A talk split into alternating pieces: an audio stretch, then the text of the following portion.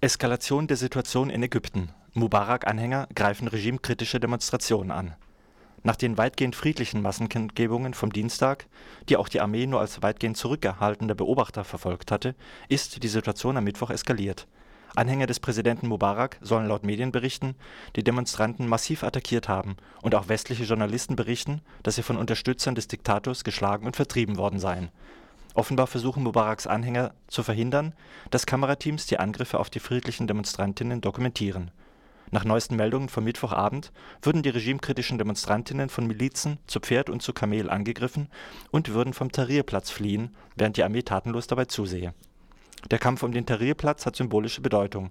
Der sogenannte „ Platz der Freiheit “war aufgrund der Kundgebung der letzten Tage zum Symbol der Protestbewegung geworden. Budapest weist Kritik der EU-Kommission an umstrittenem Mediengesetz zurück.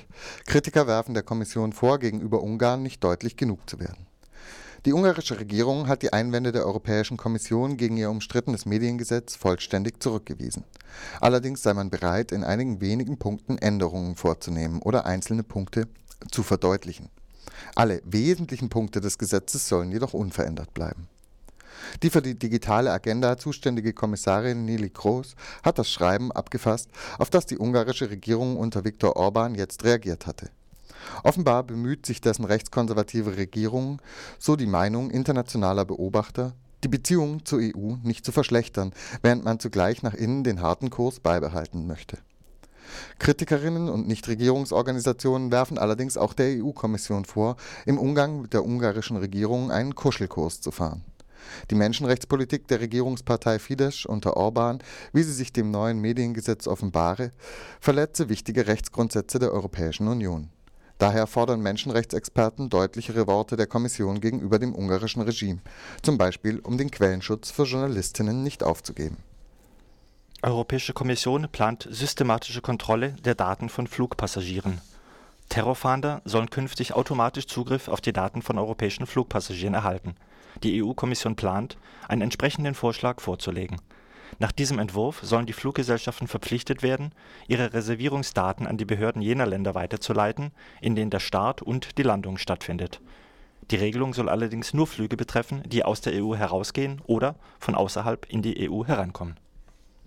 Die neue tunesische Regierung beschließt, Maßnahmen gegen Folter und gegen Diskriminierung einzuleiten an der ersten Kabinettssitzung seit der Umbildung der Regierung von Mohamed Ghannouchi am 27. Januar haben die Minister beschlossen, einem Zusatzprotokoll zur Internationalen Anti-Folter-Konvention beizutreten, meldete ein Regierungssprecher. Dieses Zusatzprotokoll ergänzt die Konvention gegen Verschleppungen und das Römische Statut des Internationalen Strafgerichtshofs in Den Haag, um Folterungen durch staatliche Einrichtungen zu verhindern Zudem will Tunesien den nicht bindenden Zusatz des Internationalen Pakts über bürgerliche und politische Rechte beitreten. Die Übergangsregierung kündigte an, sie wolle auch die von der Regierung von Ex-Präsident Ben Ali geäußerten Vorbehalte gegenüber weiteren internationalen Konventionen prüfen. Vor allem das Verbot der Todesstrafe, den Schutz von Kindern und die Beseitigung aller Formen von Diskriminierung gegenüber Frauen.